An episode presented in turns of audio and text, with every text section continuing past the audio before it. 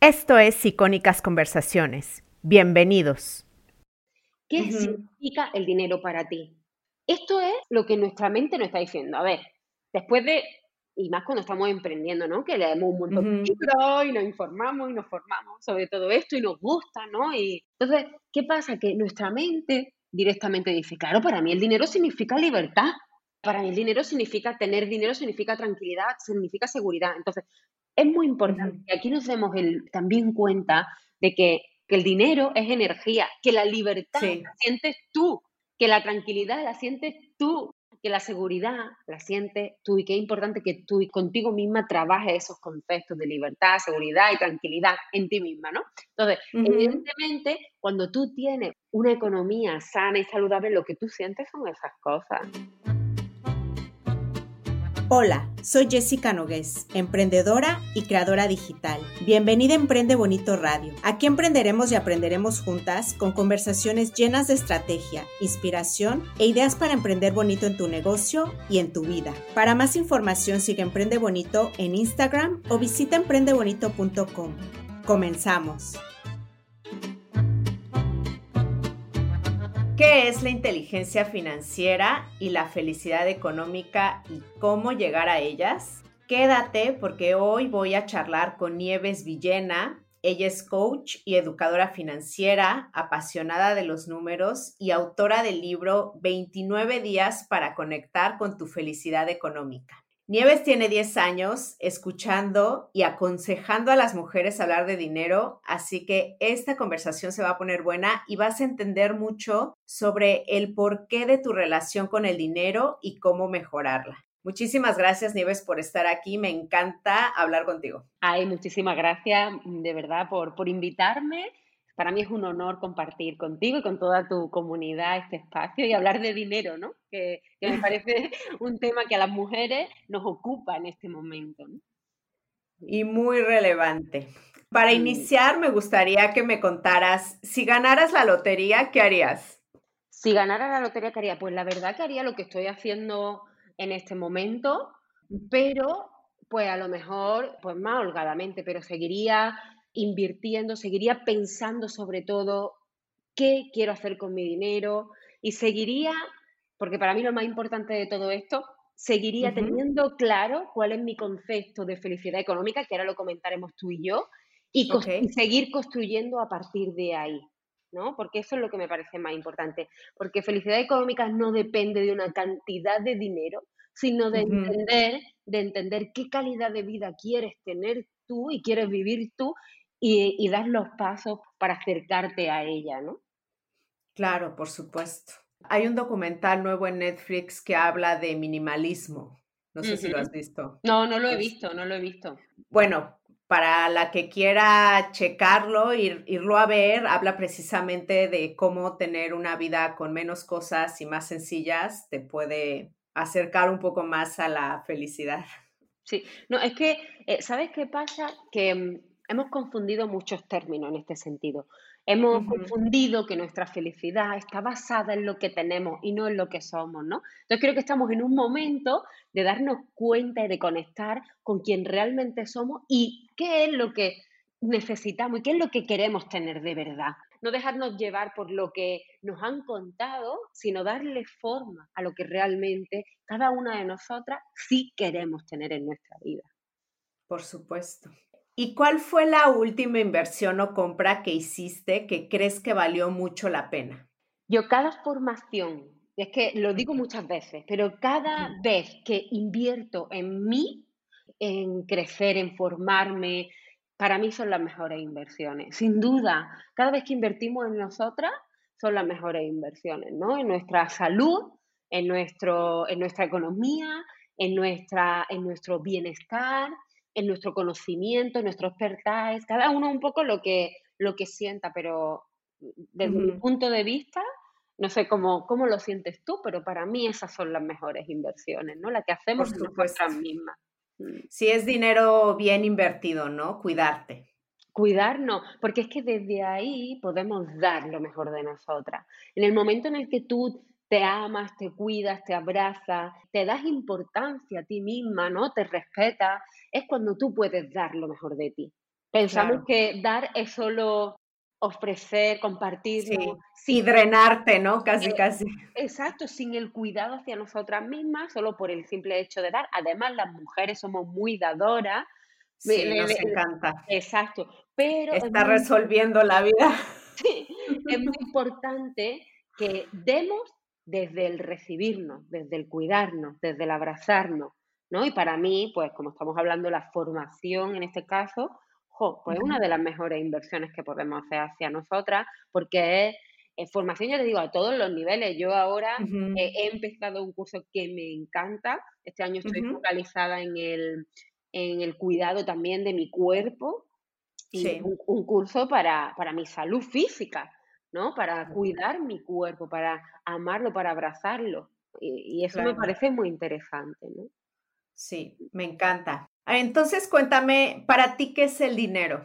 Para mí el dinero es un medio y es energía. Principalmente, si yo te tengo que definir el dinero, te digo que para mí el dinero es energía. ¿Por qué digo que es energía? Porque el dinero es un medio, una herramienta que usamos para intercambiar, para dar y para recibir. Por lo tanto, tenemos que ver el dinero como eso, como energía, ¿vale? Creo que cuando entendemos el dinero desde esa visión y la importancia realmente que tiene, ni más ni menos, sino que simplemente una es esta energía y también ya no solo el dinero, sino la economía es un área más de nuestra vida que es muy importante que nos ocupemos de ella. Lo que hacemos normalmente con la economía es preocuparnos de ella, ¿no? nos, han enseñado, han enseñado, a que la economía, el dinero es algo malo, es algo que, que preferimos casi no tener por no tener preocupaciones, fíjate. Y es muy importante que, intentemos cambiar y transformar esa visión para otra que nos sirva y que nos aporte más valor que eso. Y cuando nosotras integramos el dinero como una energía, como un medio para intercambiar, además, bienes, servicios, para aportar valor, para generar oportunidades, para potenciar, ¿no? Para también de darte el permiso de seguir creando con más recursos, igual que queremos, ¿no? Pues cada día cultivarnos dentro de nosotras y tener más recursos internos. Es importante también que cuidemos nuestra parte externa, porque igual, ah, como antes te decía, como el cuerpo, ¿no? Es algo pero es muy importante, es nuestro motor, es lo que nos mueve, es lo que nos hace caminar, ¿no? Entonces es muy importante. Pues en la parte económica también es un área de nuestra vida en la que tenemos que darle el lugar que realmente tiene. Cuando nos, normalmente siempre nos hace la comparación con, ¿tú qué quieres? ¿Salud, dinero o amor? ¿No? Y evidentemente nos hemos dado cuenta que lo primero sí que es, tener, es tener salud. Es decir, porque para que tú puedas tener algo es importante que tú estés bien y esta es la salud. Pero ya está bien de que nos hagan elegir entre una cosa y otra, porque yo quiero salud y también quiero una vida económica saludable.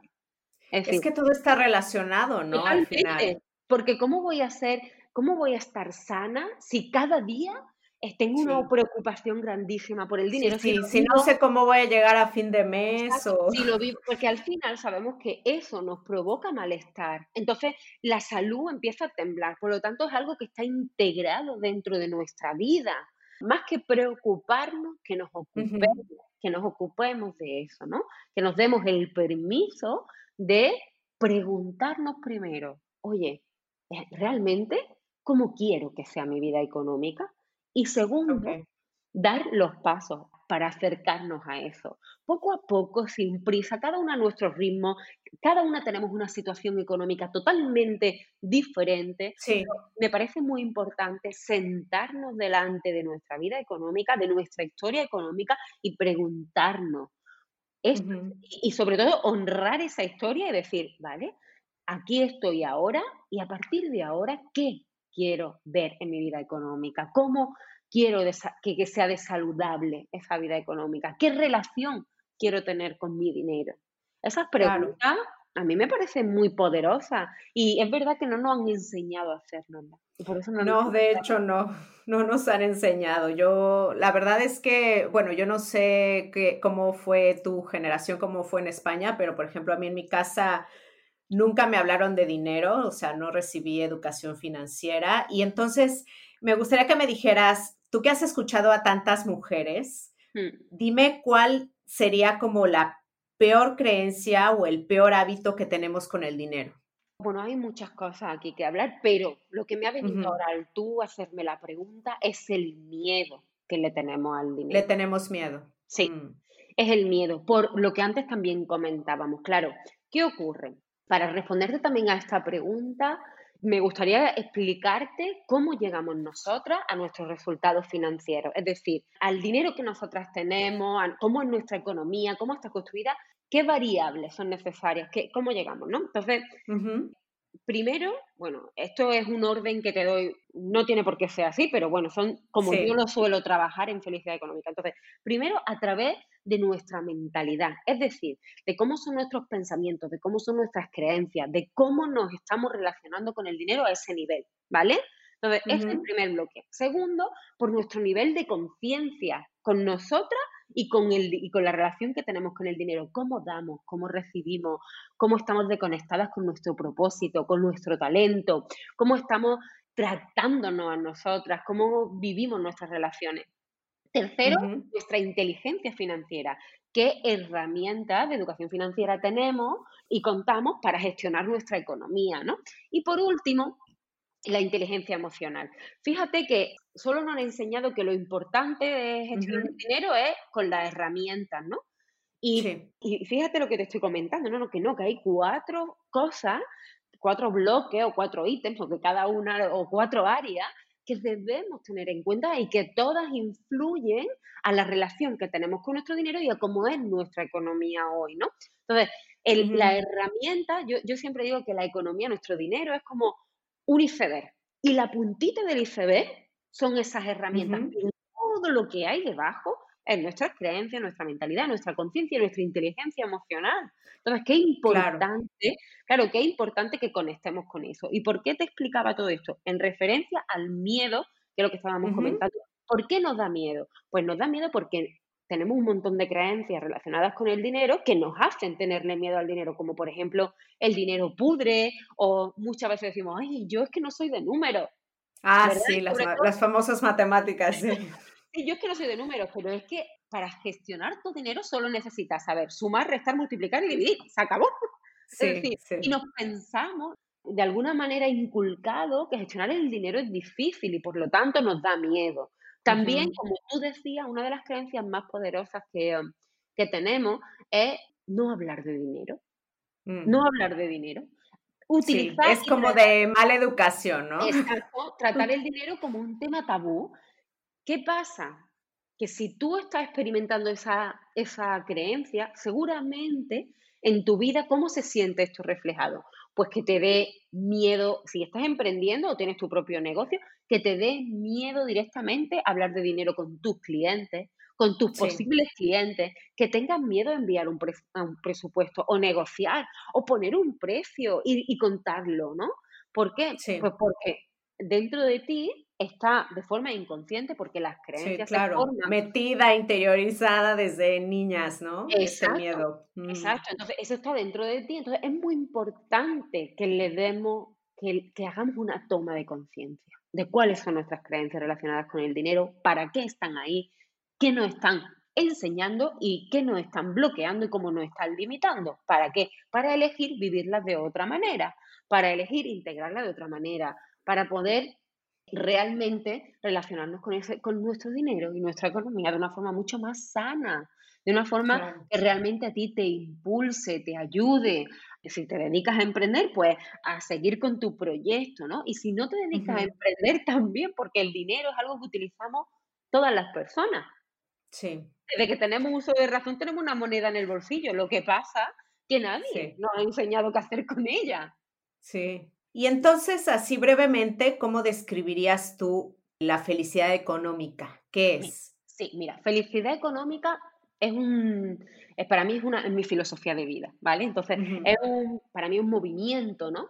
Que, um, y un concepto que es importante que cada una de nosotras nos sentemos y escribamos cuál es el nuestro. ¿Y en qué se basa la felicidad económica? La felicidad económica tiene cuatro pilares. Primero, dedicarnos a lo que te apasiona, dedicarte a lo que te apasiona o darle sentido a lo que estás haciendo ahora. Porque no sé si a ti te ha pasado, seguro que sí, que has hablado con muchísimas mujeres, con, toda la experiencia que tú tienes, en que a lo mejor están empezando a emprender o, o todavía no saben muy bien a qué dedicarse o saben lo que quieren hacer, pero ahora mismo pues están generando están trabajando en otra cosa, ¿no? Y están generando ingresos porque necesita su economía, necesita equilibrarse para poder dejarlo y ponerse a emprender, ¿no? Hay muchísimas situaciones. Entonces, dedicarte a lo que, a lo que te apasiona o darle sentido. Darle sentido. A mí, para mí eso es fundamental, darle sentido a lo que tú estás haciendo. Entonces, es el primer bloque. El segundo, con libertad de tiempo. ¿Y qué significa esto? Elegir en todo momento con quién, cómo, dónde, hacia dónde dirijo mi energía y mi tiempo, ¿vale? Después la otra, el otro bloque es recibir la compensación económica, recibir una compensación económica sana y justa por lo que tú haces.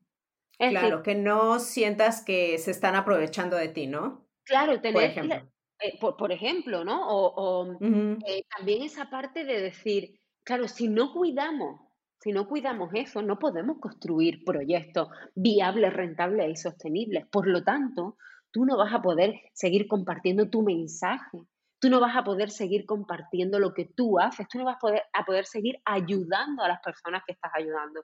es muy importante que nos hagamos responsables de recibir esa compensación económica sana y justa por lo que tú estás haciendo, para que tú puedas seguir aportando valor, para que tú puedas seguir haciendo lo que has venido a hacer a este mundo.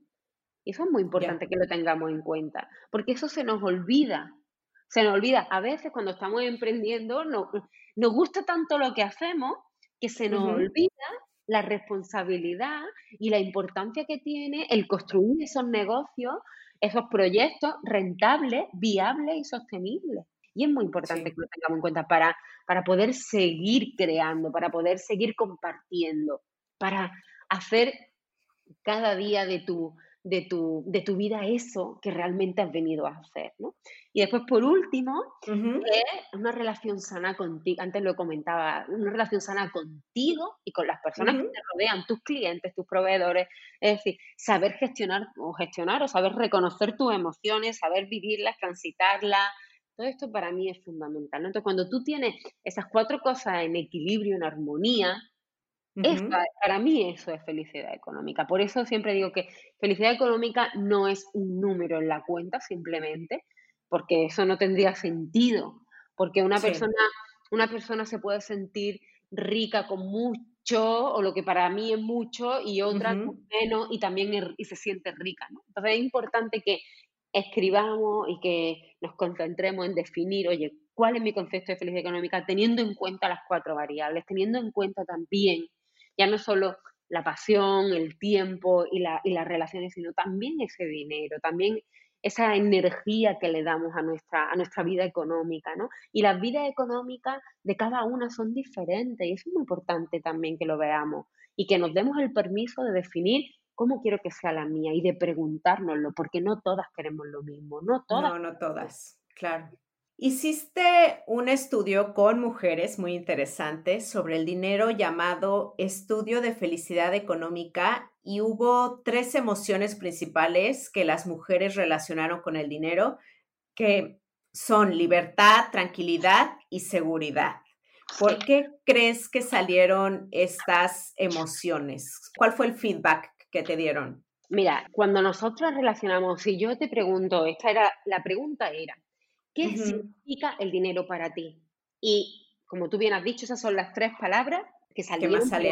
Sobre todo libertad, la que más salió, ¿no? Para mí el dinero es la libertad. Entonces, esto es lo que nuestra mente nos está diciendo. A ver, después de, y más cuando estamos emprendiendo, ¿no? Que leemos un montón de libros y nos informamos y nos formamos sobre todo esto y nos gusta, ¿no? Y entonces, ¿qué pasa? Que nuestra mente directamente dice, claro, para mí el dinero significa libertad. Para mí el dinero significa, tener dinero significa tranquilidad, significa seguridad. Entonces, es muy importante que aquí nos demos el, eh, también cuenta de que, otra vez, volvemos a lo que tú me has preguntado al principio, que el dinero es energía, que la libertad la sientes tú, que la tranquilidad la sientes tú, que la seguridad la sientes tú y que es importante que tú contigo misma trabajes esos conceptos de libertad, seguridad y tranquilidad en ti misma, ¿no? Entonces, evidentemente, cuando tú tienes una una economía sana y saludable, lo que tú sientes son esas cosas. Es libertad. tú sientes libertad, sientes tranquilidad y sientes seguridad. Pero, y se te abren las posibilidades, ¿no? Muchísimo, porque el dinero es un generador de oportunidades. Mira, nos han enseñado que lo que antes comentábamos, ¿no? Que el dinero es malo, que el dinero pudre, que el dinero hace que las familias se separen. Todo eso son creencias que nos han contado. Pero en realidad el dinero no te cambia. El dinero no te cambia. Eres tú la que decide cambiar o no. Entonces, qué importante es que tú estés conectada contigo para saber que pues con más dinero tendrás más posibilidades, tendrás más recursos para seguir creando, para seguir invirtiendo. Claro, decidiendo. Exacto, decidiendo, eh, invirtiendo en proyectos que realmente estén alineados con tus valores, eh, en cosas que construyan, si es lo que tú quieres ver en el mundo, ¿no? Entonces, es así. Es así, lo que pasa es que, se ha relacionado el dinero pues como a, un, a un poder como mal explicado, ¿no? A un poder como que parece que tener dinero te da poder y el poder, para mí el poder no es eso, para mí el poder es la conexión que tenemos con cada una de nosotras, ¿no?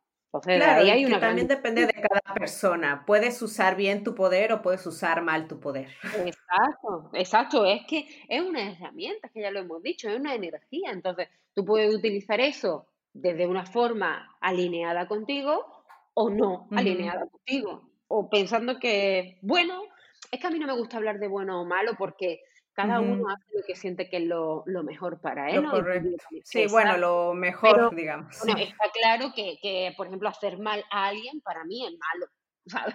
Eso está, claro. Entonces, si tú utilizas tu dinero para eso, pues para mí, Colines, pues dentro de mi escala de valores, no lo entiendo, no lo entiendo, no, no lo comparto, ¿no? Entonces, para mí eso sí que estaría catalogado como algo malo. Entonces, como eso depende de cada una, qué importante es ser honestas con nosotras y decir, oye, realmente, ¿cómo quiero usar mi dinero? ¿Desde dónde quiero usar mi dinero? ¿Para qué quiero usar mi dinero? Es prestarle atención, es hacer un ejercicio de mindfulness con el dinero. Es cada vez que pagas, cada vez que recibes, date cuenta, date cuenta de todo el proceso que hay detrás de ese dinero, de esa moneda, ¿no? De lo que tú has comprado y para qué lo has comprado, de lo que tú has recibido y cómo lo has recibido. Mira, yo siempre cuando mis clientes me pagaban, ahora en las sesiones individuales, siempre le preguntaba, ¿es dinero feliz lo que me estás pagando? Es decir, lo está entregando desde esa conexión contigo, desde saber que es algo que tú estás eligiendo, siempre lo preguntaba. Porque me parece muy interesante que hagamos esa reflexión. Si cuando nosotros invertimos, utilizamos nuestro dinero, lo hacemos desde esa conexión, desde ese dinero feliz, eligiendo que lo estamos haciendo, o lo hacemos Así que te duele, ¿no? Casi, casi dar el dinero.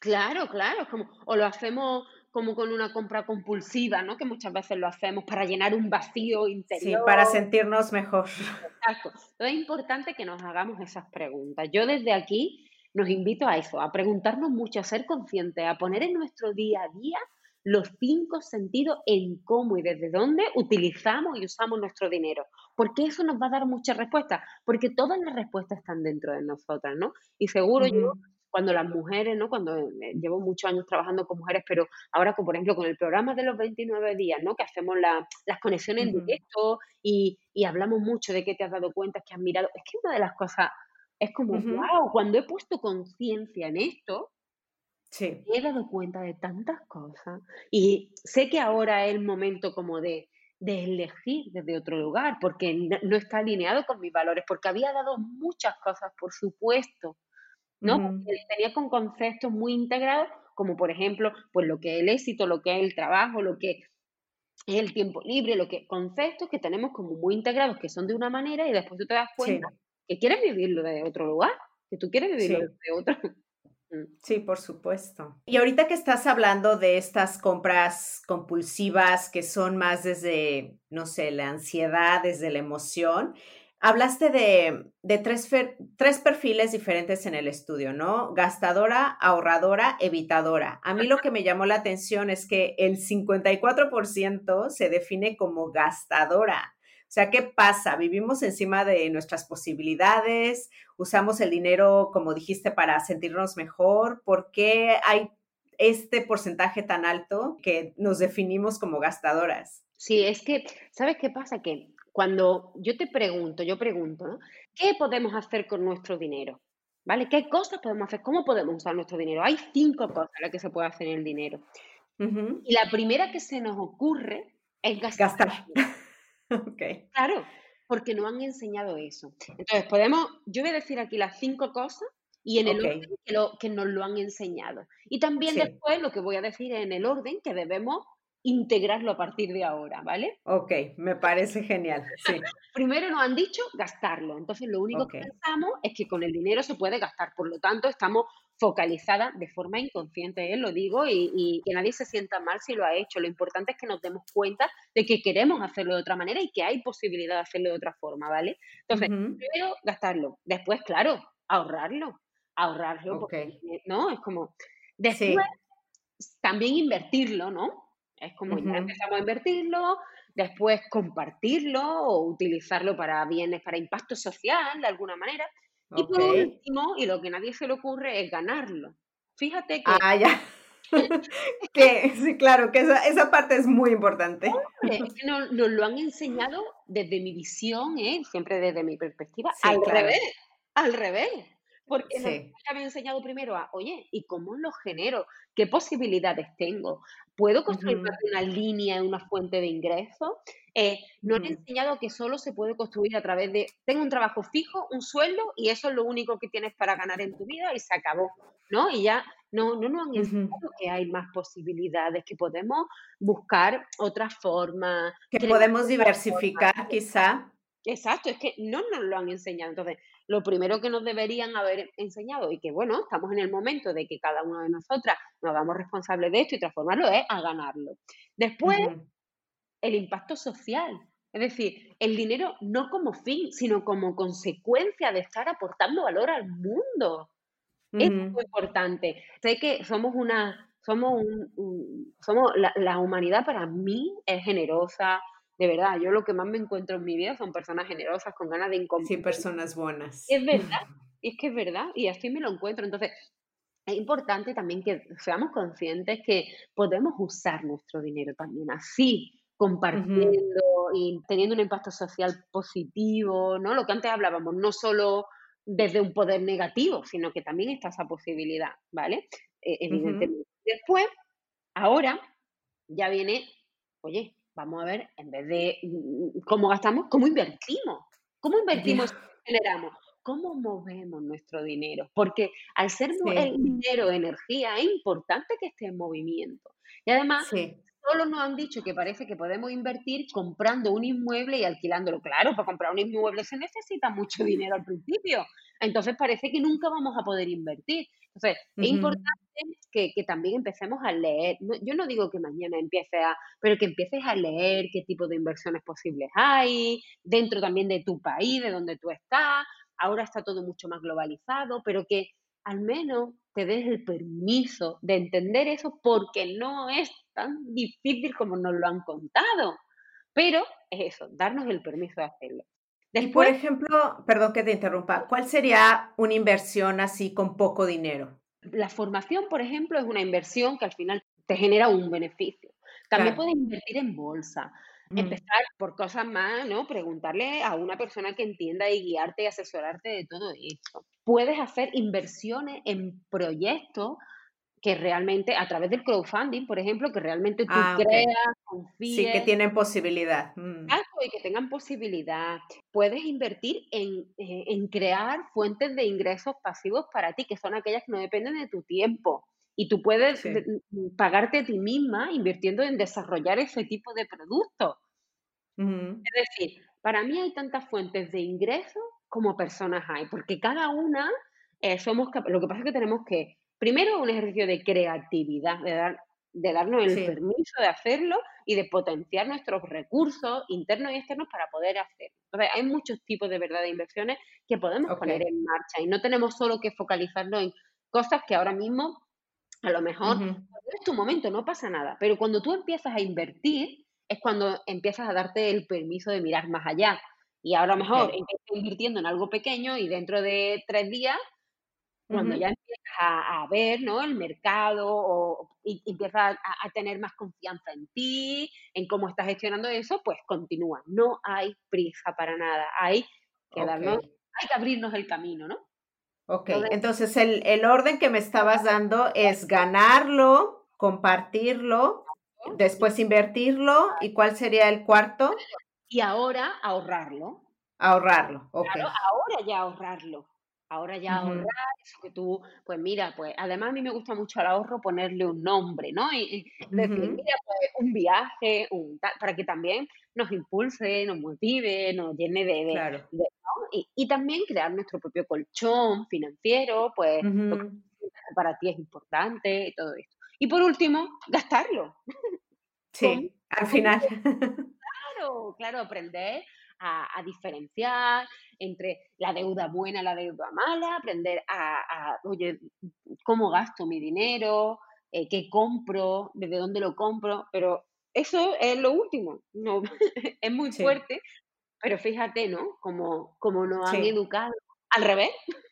Sí, al revés, así de que lo tengo y se me quema en las manos, ¿no? Exacto, exacto. Entonces, bueno, estamos en el camino de transformar todo esto y si hay alguien que está escuchando y está diciendo, Jolín, es que mira, yo de verdad pienso primero en gastarlo, pienso, no te preocupes, mi mensaje de verdad y mi invitación es que no te preocupes, pero como antes decía, pero que te ocupes, ¿no? Ya que te has dado cuenta, que empieces poco a paso a paso, no hace falta a mejorar esa relación que tú tienes con tu dinero, a cuidar también tu economía para de forma directa cuidarte a ti.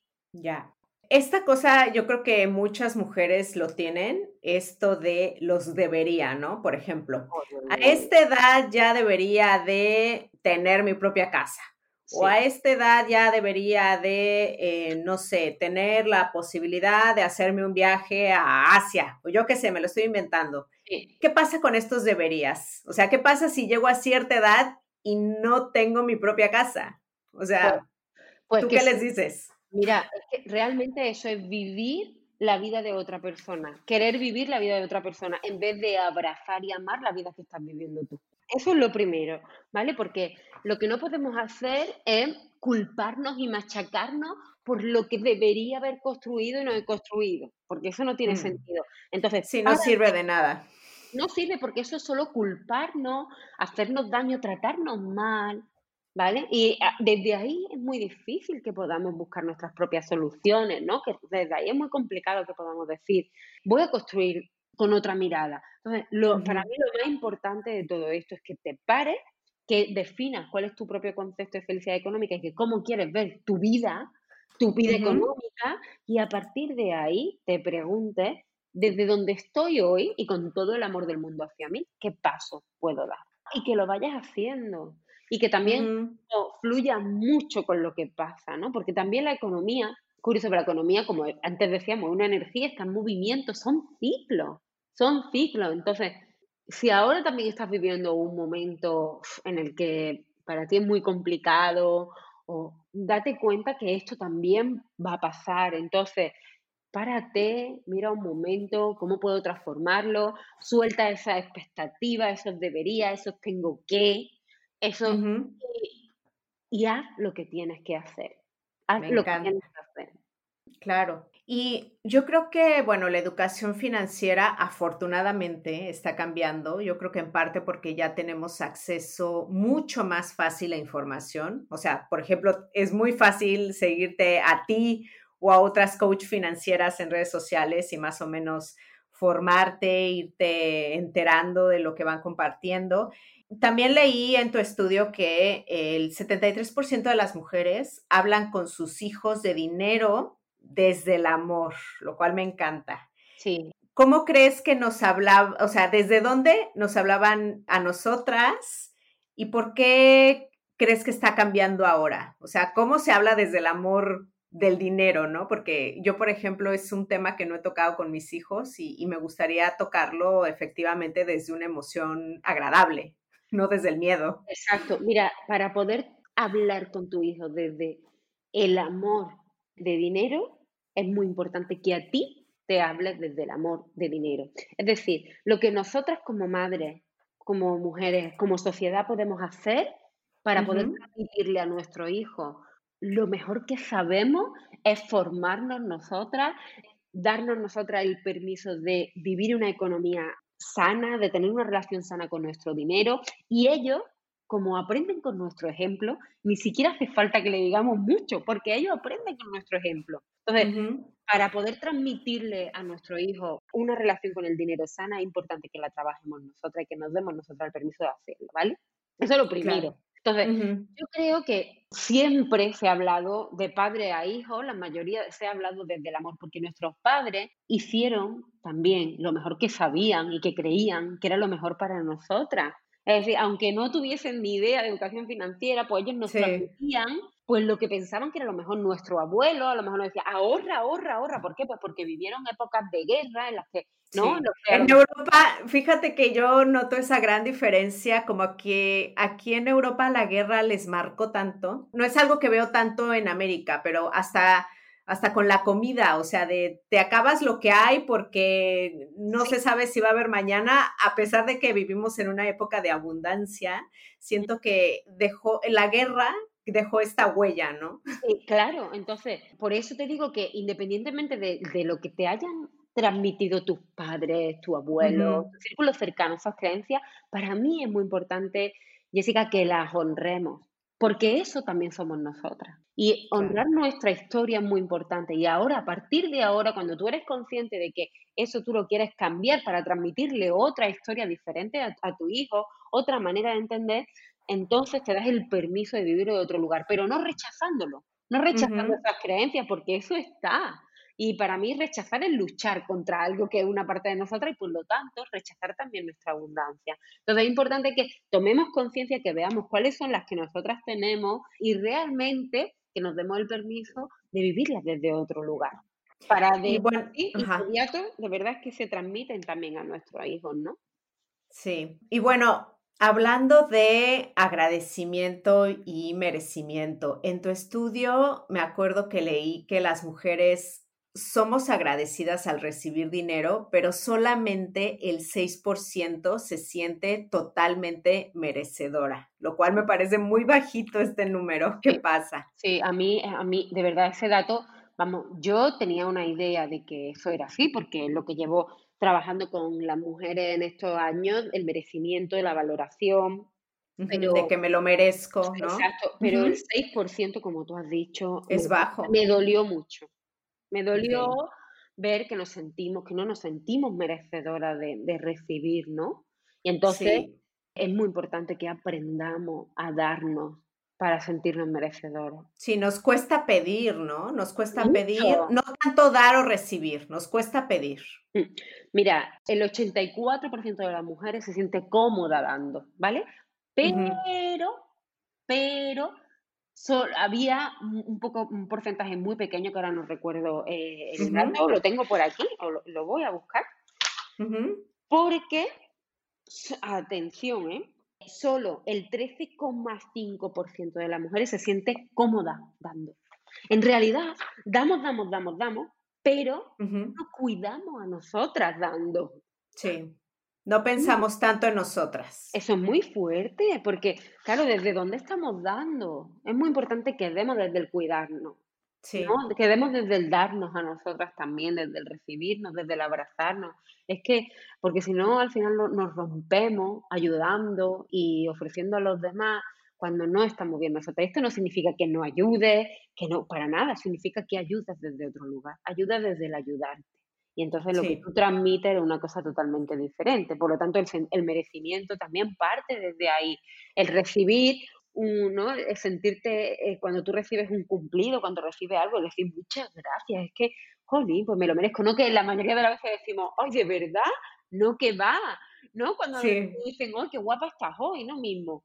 Eh, oh, qué guapa, ay, no, pero si esto me ha costado tanto, ¿qué va? No, ¿Por qué rechazamos eso cuando te están haciendo un cumplido? Un cumplido. Mm. ¿No? Mm. Sí, Sí, sí, sí. Y también vi, bueno, esto está relacionado, que alrededor del 50% de las mujeres siente que molesta cuando pide. Ah, sí, sí, sí, sí. Bueno, es que pedir lo vemos como un, casi como un acto de humillarnos ante los demás, porque no han enseñado eso, pero pedir no es eso. Para mí, pedir es un acto de reconocimiento hacia ti, porque pides lo que tú quieres y necesitas, y hacia la otra persona que tienes delante, porque le estás dando la oportunidad de saber lo que tú quieres. Entonces, claro. Eh, hay que cambiar la visión de, de eso, ¿no? Entonces, claro, no nos sentimos cómodas pidiendo porque no sabemos pedir, porque nos pensamos que pedir es eso, es rogar, Sí, sí, sí. Es hacer que hagan algo por ti y para nada. Cuando tú aprendes a decir que no y aprendes y entiendes que los demás también pueden decirte que no y que no pasa nada, pues tú pides desde otro lugar, porque también es importante aprender a decir que no, que eso también nos cuesta mucho a las mujeres. Sí, poner límites. Exacto, poner límite a nuestras cosas, mm, como hablábamos, el pedir lo que, lo que realmente queremos y, lo que realmente necesitamos. Es como pensamos que los demás tienen que adivinar lo que nosotras queremos por arte. Sí, no, eso no es posible. no. Y bueno, tú eres economista y por eso te estoy haciendo esta pregunta, ¿no? Ahora con el COVID, obviamente va a haber un cambio en, la economía mundial, bueno, también una crisis horrible se va a venir. Y bueno, también yo creo que esto ya lo sabíamos, pero ahora nos dimos más cuenta, ¿no? De que, por ejemplo, el capitalismo tiene cosas que no están muy bien, ¿no? Por ejemplo, que la ganancia sea lo único que importa, esta idea de siempre estar en competencia, el individualismo, el consumo perpetuo, eh, las jerarquías. No sé si, eh, según tú, después de esta crisis, vamos a ir a una economía más cíclica, más colaborativa, más generosa, de más integridad honesta, con más gratitud. ¿Cuál es tu opinión? Totalmente. Es que yo creo que estamos viviendo ahora mismo la transición. Es verdad que está todo como muy caótico, pero estamos, yo siento que estamos viviendo la transición entre esa era del capitalismo a una era nueva, a un cambio totalmente de forma, de, de, conexión, también conexión con la naturaleza, porque ¿qué estamos haciendo? Mira, es que sabes lo que pasa desde mi visión, siempre la economía nos la han mostrado con una energía muy masculina. No, aquí no hablo de hombre y de mujer, ¿eh? Sí, no, sí, lo entiendo, competitiva, ¿no? Eh, jerárquica, de poder. De, de, planificación, de todo eso, ¿no? Entonces... de meritocracia. Exacto, lo que está pasando es que también se está integrando y se está introduciendo pues esa energía femenina y vuelvo a repetir que no es por hombres o mujeres, todos tenemos energía masculina y femenina y, y, esto está dentro de nosotros y lo importante es tener eso en equilibrio, pero se está, se está introduciendo pues ese dar y recibir, ese compartir. Interdependencia, como decías, más mindfulness. Exacto, la empatía, el hacer las cosas respetando los ritmos de cada uno, el cuidar el bienestar de la persona por encima de cualquier otra cosa, ¿no? Como yo, yo le llamo el bien ser, ¿no? El bien ser de la persona, el cuidar eso. Entonces, estamos viviendo pues ese proceso de transición en el que nos hemos dado cuenta que la salud está en el centro de todo y la salud no solo el bienestar, claro. Claro, para mí mm. la salud implica todo eso, implica también una economía alineada contigo. Por eso también, por eso siento que estamos viviendo en esa transición y es que estamos siendo espectadores en primera persona de ese cambio, que a lo mejor nosotros no vemos, esta generación no ve evidentemente todo lo que traerá, pero estamos en el principio de ello o en así como uh en todo esto, a mí me emociona y me ilusiona saber que podemos vivir las cosas ahora desde otro punto, mucho más alineado con las personas, ¿no? Mucho más alineado con, la humanidad de verdad, con el planeta, con el cuidado y con la salud. Que ya te digo, no sé si nosotras lo veremos. Lo veremos, pero va iniciando. Sí, para mí eso es importante. Entonces, evidentemente se vienen tiempos difíciles, estamos viviendo unos tiempos muy difíciles en el que muchas personas pues eh, están siendo azotadas por muertes, es que son tantas cosas tan dolorosas. Sí, es, es una crisis sanitaria, económica, de salud mental también.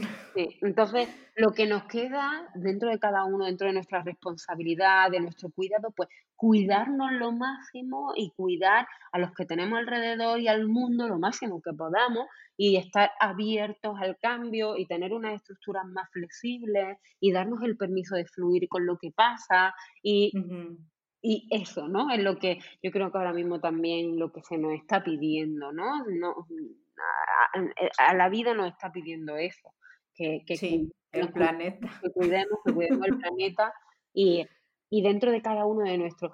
Lo que hacemos de forma individual para mí es muy importante, porque dentro de tu metro cuadrado puedes cambiar y transformar también muchos metros claro, lo que está en tu control lo puedes cambiar, claro. Y entonces, bueno, eh, las cosas que más nos cuesta a las emprendedoras, según este estudio, es ponerle precio a, lo que vendemos, a lo que ofrecemos, hablar con los clientes de sus precios y reclamar pagos. ¿Cómo podemos mejorar esto? O sea, cómo facilitar estas cosas que nos cuesta. Mira, lo primero, el tema de los precios, ¿qué ocurre? Los precios tienen como dos vertientes. Tiene un precio, un, valor numérico y objetivo, ¿no? Y, tú, y, después tiene un valor subjetivo también por toda la experiencia que tú aportas, por todo. Claro, la marca. Exacto, entonces es importante que cuando tú vayas a poner precio, no lo hagas en función de solo el mercado, solo los gastos, sino que tú también pongas precios teniendo en cuenta de cómo quieres vivir tu, tu propia vida económica y que pongas precios que sostengan tu calidad y tu vida económica, la que tú quieres vivir, ¿vale? Porque al final es muy importante que nuestros precios sostengan nuestra propia felicidad económica. Entonces, cuando nosotros ponemos los precios desde ese amor hacia nosotras mismas, yo siempre digo que para poner precios lo primero es saber apreciarte. Sí. Para tú poner tu precio, lo primero es saber apreciarte. Cuando tú pones los precios desde ahí, empiezas a darte cuenta de que realmente estás haciendo lo que para ti es cierto, estás conectando contigo y entonces estás más segura de los precios que tú pones, confía en esos precios, ¿no? No que es que es verdad que nos han enseñado a poner precios desde fuera, desde qué van a pensar los demás, si es caro o barato, ¿no? Y claro, cada persona tiene un concepto diferente de caro barato. Tú no te puedes focalizar en lo que los demás vayan a pensar. Tienes que focalizarte en dar lo mejor de ti en eso que estás haciendo y en poner unos precios alineados con tu vida económica para poder seguir compartiendo con el mundo eso que tú has venido a hacer. Que es diferente, es que es muy diferente. El lugar desde donde marcamos esos precios, ¿no? Entonces, teniendo en cuenta eso, y también, pues que no todos los productos, todos los servicios tienen los precios iguales, que tú te puedas hacer una idea de lo que está pasando, pero que es importante que tú te pares, reflexiones, mires y que tú pongas un precio que tú digas, este, es que toca hasta la palma y todo, porque este es mi precio, ¿no? Que tú conectes con eso, que tú seas y te sientas alineada para para ofrecer lo que tú haces desde esa tranquilidad, ¿no? Desde esa conexión con tus precios. Porque también es parte de tu servicio. Igual que das lo mejor de ti en tu servicio, pues conéctate también con esos precios, ¿no? Y con esa vida económica. Y también, bueno, pues para reclamar, reclamar un pago es darnos cuenta de que Mira, cuando, cuando nos sentimos merecedoras, seguramente ya no tenemos que reclamar más pago, ¿no? es como nos va a costar menos trabajo, ¿no? Exacto, tener, sentirnos, saber que estás conectada con tu poder personal, con tu valoración y con tu merecimiento, te va a hacer transitar todos estos miedos desde un lugar mucho más, más conectado contigo. Claro, sí, es algo cíclico y, y por ejemplo, para sentirnos más merecedoras sería estar dando valor o estar ayudando, ¿no? Y ayudarte a ti. Y ayudar, sí, claro. Es que es, para mí el merecimiento parte del flujo del dar y el recibir en equilibrio. Sí. Entonces eso es muy importante, ¿vale? Porque lo que decíamos al final, eh, no solo vale dar si no estás dando desde darte a ti, porque entonces ahí no hay equilibrio y por lo tanto el merecimiento no, no se sostiene. Mm. Mm. Ok. Y también Hay un dato duro que, bueno, yo aquí entro completamente, que decía que el 49% de las mujeres no ha recibido educación financiera. Entonces, es cuando llegamos a la adultez que nos damos cuenta de que nos tenemos que educar, ¿no? En finanzas. ¿Cómo se forman las mujeres en este tema y cuál sería tu recomendación aquí? Mira, ahora es muy importante, simplemente con que ahora empieces a buscar información, como tú has dicho, que llegas a mi cuenta en Instagram, mismo que nos encanta todo, que llegas a mi cuenta, que llegas a la cuenta Que no tiene que ser aburrido, ¿no? De formarte de forma financiera. Es que no es aburrido. Es que de verdad que yo desde mi visión no es aburrido, para nada es aburrido. Eso es lo que... Ya, es que los números mm, no son muy populares, creo. Pero porque Sobre todo para los creativos, ¿no? Es así como que... Nos lo han contado así, pero fíjate que es muy interesante esto que estás comentando ahora, porque em, nos han contado que, claro, como yo no soy de números, pues yo no lo entiendo. Yo nada más ni arte, yo sé leer. Yo quiero crear, y... Pero date cuenta que para mí los números en realidad se leen. Los números son un arte, porque tenemos que mm contamos historias, contamos nuestra historia con ellos, ¿no? Entonces, cuando tú le das a los números esa visión de, cuando tú empiezas a leer tus números y entenderlo, llegas a tener una conexión tan brutal con tu creatividad, con tu proyecto, porque empiezas a darle de verdad a tu proyecto también lo que necesita. Y eso es también muy importante. Entonces, no veamos los números solo como una forma matemática, sino para mí lo que tiene más poderoso es la historia que nos cuentan los números y cómo los leemos. Entonces, para las que pensabais que tú eras de letra y que no te gustaban los números, yo te digo que los números son historia y que es importante que aprendamos a leer esos números porque cuentan la historia de tu vida económica. Ok. Y entonces, ¿cuál sería la clave para tener inteligencia financiera? La clave es, uno, tomar conciencia de qué es lo que tú quieres elegir en este momento, saber que quieres hacerlo y hacerlo. Tomar conciencia, querer hacerlo y hacerlo. Empezar. Empezar. Yo creo que cuando nosotras estamos abiertas y preparadas para recibir un tipo de información, nos llega casi por casualidad. Es como, ya, ya, ya, ya. Mira, ahora he conocido a esto, ahora he visto esto, ahora esta formación, tenemos que estar atentas. Pero para eso es muy importante que seamos conscientes. Sí, digamos que eh, formarnos en saber generar fuentes de ingresos, formarnos en saber gestionar la economía de forma sana, formarnos en, eh, no sé, aprender sobre libertad financiera, también es muy importante que, que, haga, que establezcamos un orden de prioridad. Es decir, tú hoy, hoy no vas a aprender de todo, pero no de solo de economía, de cualquier materia, de cualquier... Sí. Todo no lo vamos a aprender en este momento, ¿no? Entonces, ¿tu prioridad ahora cuál es? Mira, pues mi prioridad ahora dentro de mi economía, de, de esos cinco comportamientos que hemos hablado, de, ganar, ¿cuál es? ¿Qué, ¿Qué, quieres hacer ahora mismo en este momento mejor? ¿Dónde crees que puedes dar un paso más? Mira, pues yo ahora mismo quiero empezar a ahorrar, por ejemplo, o quiero empezar a mm. invertir, o quiero empezar, no, no lo hagas todo de golpe, empieza. Ah, no, es demasiado, ¿no? Por eso, planteate dentro de esos cinco, oye, pues ¿dónde quiero empezar? ¿Dónde empiezo? Mm. Exacto. Y a partir de ahí, busca formación, pregunta. Es que estoy vamos, totalmente convencida y segura de que cuando tú pones el foco ahí y tú estableces tu orden de prioridades, empiezas a encontrar respuestas. Ok. Y bueno, ahorita que hablaste del, mencionaste el ahorro, hay esta creencia de que para ahorrar necesito ganar mucho dinero, ¿no? ¿Cómo empezamos a ahorrar?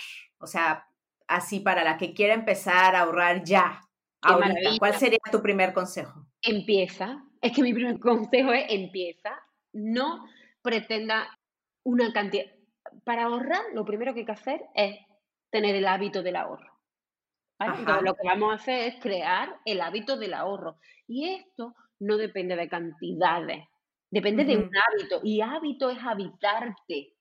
Y habitarte es darle espacio en tu vida a ahorrar. Se acabó. Entonces, hay una herramienta que a mí me gusta mucho, y que es muy sencilla, que está en mi libro y está en mi programa, y que es el, método de las 52 semanas, ¿no? Entonces es muy fácil, porque tú coges en una hoja y escribes los números del 1 al 52, ¿vale? Todos los números, el 1, el 2, el 3, el da, da, da, vale, los pones todos al 52. Entonces, cada semana tú vas a coger una hucha, una caja, donde tú quieras ponerlo. Sí, en México sería una alcancía. Una alcancía. sí. Y tú vas a poner una cantidad de dinero del 1 al 52 cada semana. Y por ejemplo, tú te dices, venga, yo los ah, lunes, los lunes voy a ahorrar. Entonces voy a empezar, como esta semana, imagínate, he tenido más clientes, lo que sea, voy a empezar por 50, y voy a empezar el 52. Cuando metas los 52 euros, ya tachas el 52. Y en todo el ah, año, y entre 52 euros, pesos, lo que sea, yo estoy poniendo ese ejemplo, ¿no? Sí, sí, sí, sí. en la moneda. exacto, la moneda que, que cada una esté en el lugar donde esté. Entonces, tú tachas ese número y ya en todo el año ya no lo, va, ya no lo vas a volver a utilizar. Entonces, el siguiente a lo mejor dice, Ay, pues mira, este, esta semana, tal, vez cuánto, pues pongo un euro, pues tacha el uno y ya no lo puedes. Así hasta que en hasta que taches todo. Son los 52 semanas, em, trasladado a euros, se ahorrarían en un año 1.300 y pico euros. Entonces, ah, wow, ok.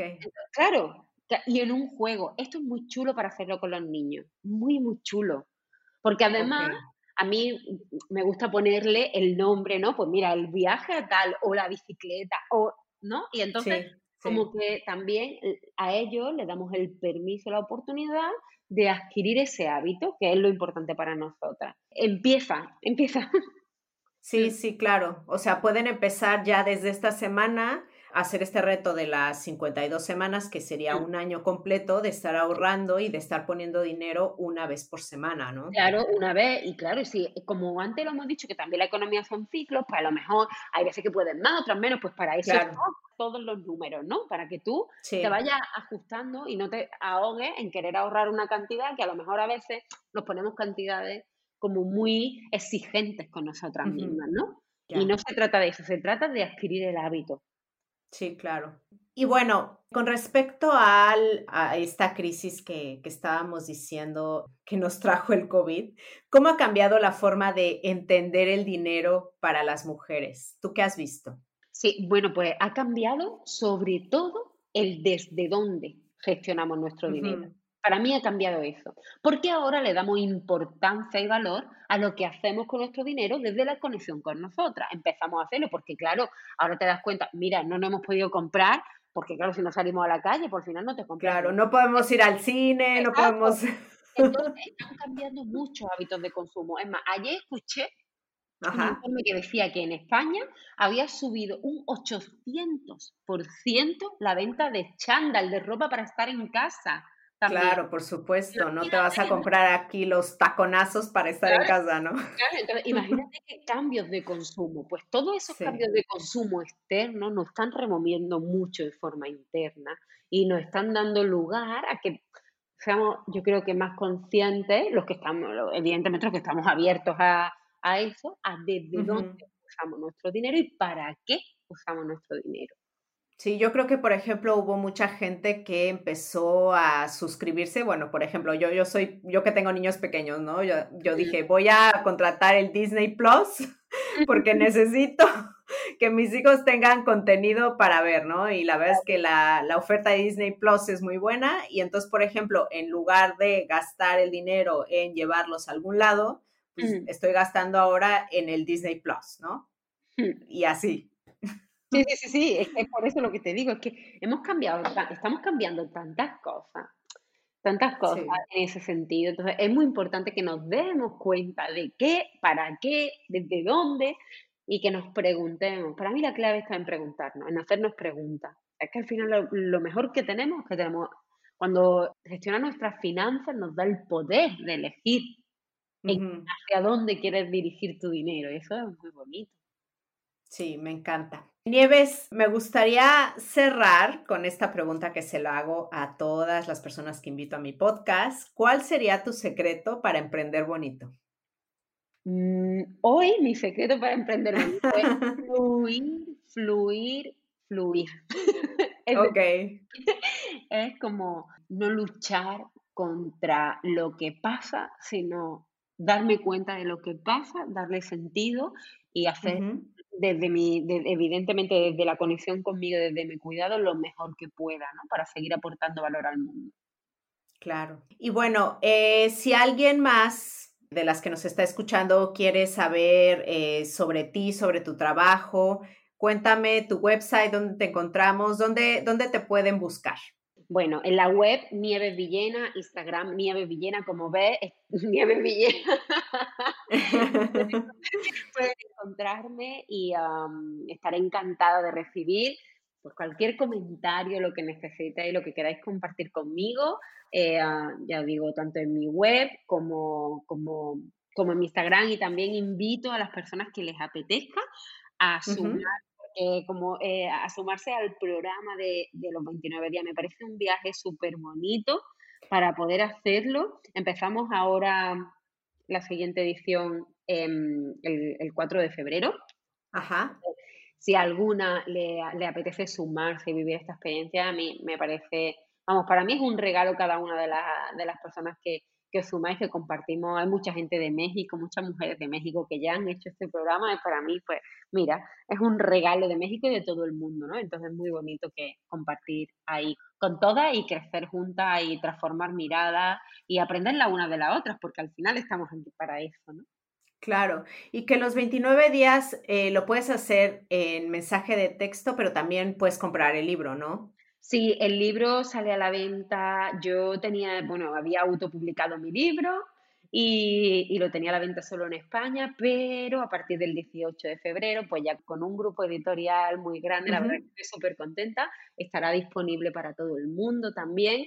Lo único a partir del 18 de febrero ya estará disponible para quien quiera también adquirirlo y hacer el programa a través de él. Sí, me encanta. Y me encanta porque tú realmente hablas de, emociones y, sabes mucho de, cómo nos relacionamos nosotras, sobre todo las mujeres, con, el dinero. Pues muchísimas gracias, Neves, por estar aquí. Me dio muchísimo gusto hablar contigo. A mí también, muchísimas gracias de por la invitación y para mí es un honor, de verdad, gracias. Y a ti, emprendedora, te veo en el próximo episodio.